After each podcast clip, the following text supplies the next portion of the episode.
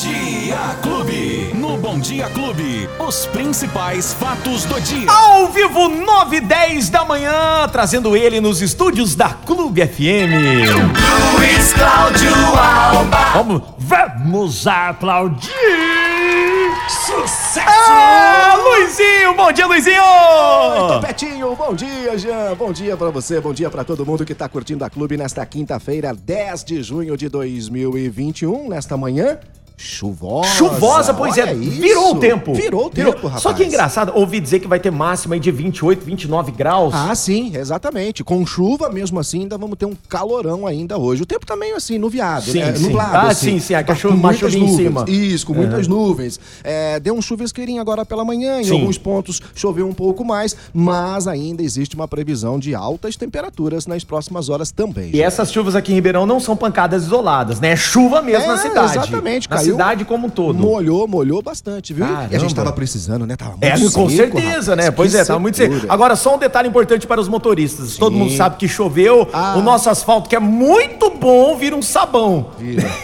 então, gente, vai mais devagar. também, né? Principalmente os motociclistas, Até exatamente. porque agora a gente tá naquele período de muitas entregas, muitos motociclistas É. por aí. Precisa Delivery tomar cuidado. é mato. Atento aí ao trânsito, porque com, como você disse, pista escorregadia é um convite pra É. queda, né? É, exatamente. Muita atenção, exatamente. então. Bom, É, gente, vamos lá. A, a fita métrica também não principais- serviu aqui, Sim. não.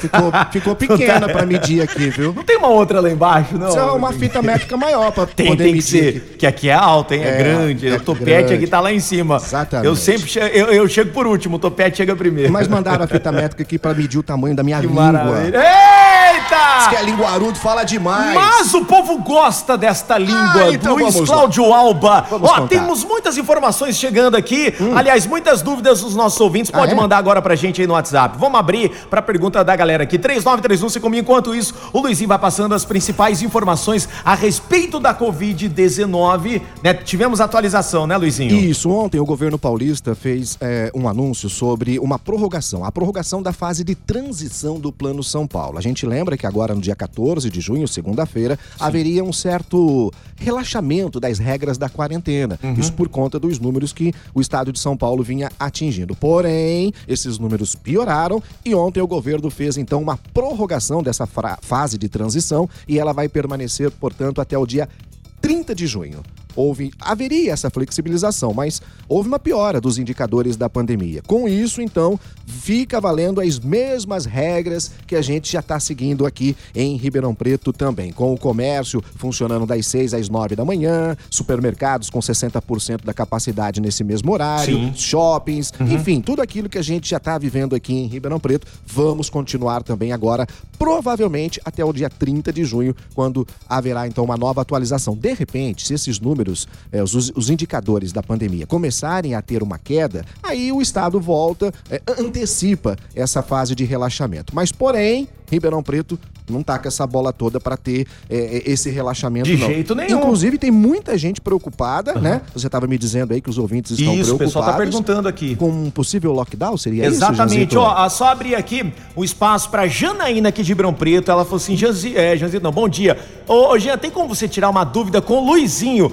Tem a possibilidade de um novo lockdown em Ribeirão? Tem alguns comerciantes comentando sobre isso. Qual é a possibilidade? A Janaína aqui de Ribeirão, viu, Luizinho? Ô, Janaína, é, a possibilidade, ela sempre existe quando a gente atinge números excessivos, no caso, principalmente de internações, né? É, taxas acima de 90, 93, 94, 95%, aí já as autoridades já começam a pensar nessa possibilidade. Vou faça- fa- pa- passar agora É. os números que foram divulgados no boletim de ontem, e aí vou falar sobre essa possibilidade. Ontem foram mais 25 mortes registradas em Ribeirão Preto e mais 726 novos casos de Covid-19. Agora, a cidade já atingiu a marca de 2.307 mortes.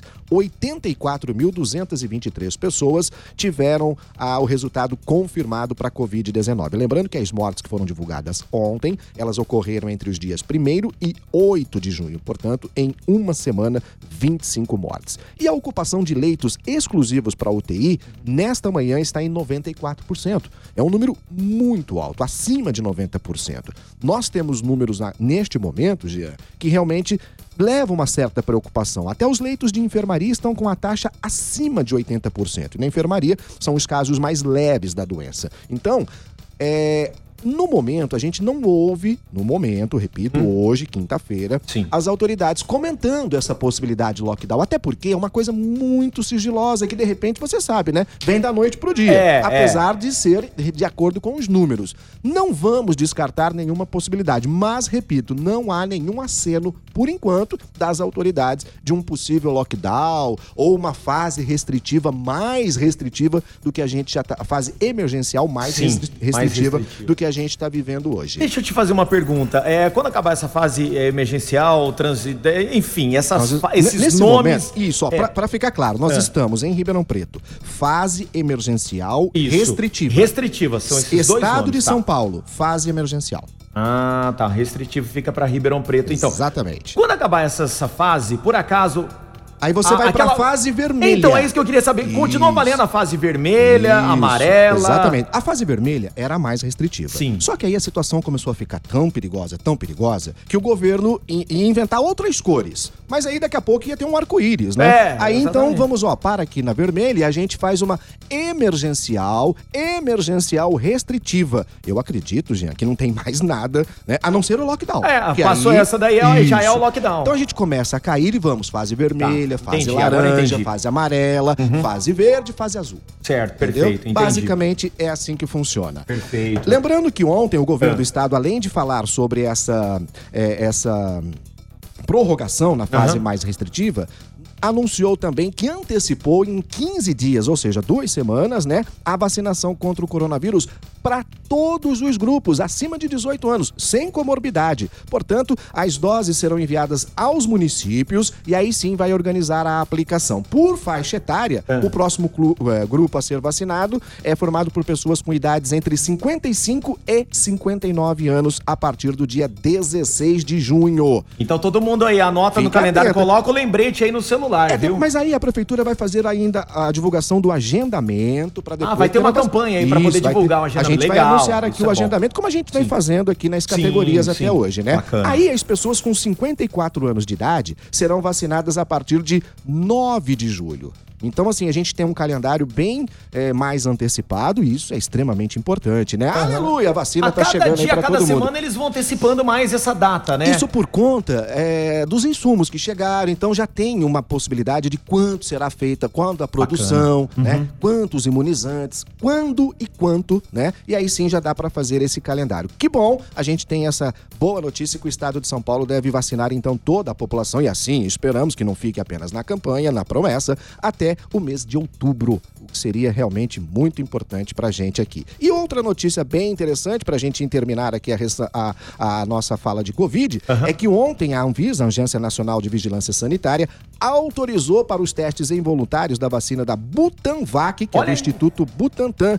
E é, agora é o início da fase de estudo, fase clínica dos estudos, ou seja, com voluntários. E essa vacina, a Butanvac, feita pelo Instituto Butantan, também será testada em Ribeirão Preto através do Hospital das Clínicas da nossa cidade. Olha que maravilha. Então temos aí mais uma vacina. Mais né? uma e mais, né? As doses já produzidas agora para o mês de outubro já deve chegar, milhões de doses, até o final do ano. Então tudo caminha para é é, né? diminuir essa data do dia 30 de outubro, né? Exatamente. Quem Bom. sabe agora agora com antecipação ainda mais, né, da, da, da, das vacinas chegando, com a produção, inclusive, nacional, a gente tem aí um calendário mais enxuto pra gente ser vacinado mais rápido, né? Tá Todo certo, mundo. bom, é isso aí, possível. é isso aí. É, é o que isso. a gente torce, né? Que a gente espera. E parece que 25% da população de Ribeirão já foi vacinada também, isso, né? Isso, exatamente. Já foi vacinada aqui em Ribeirão Preto, 25,7% com a primeira, primeira dose. dose. Isso, com legal, a primeira dose, legal, né? Esse número cai quando a gente fala da segunda dose. Uhum. Ele cai para 91 mil 854.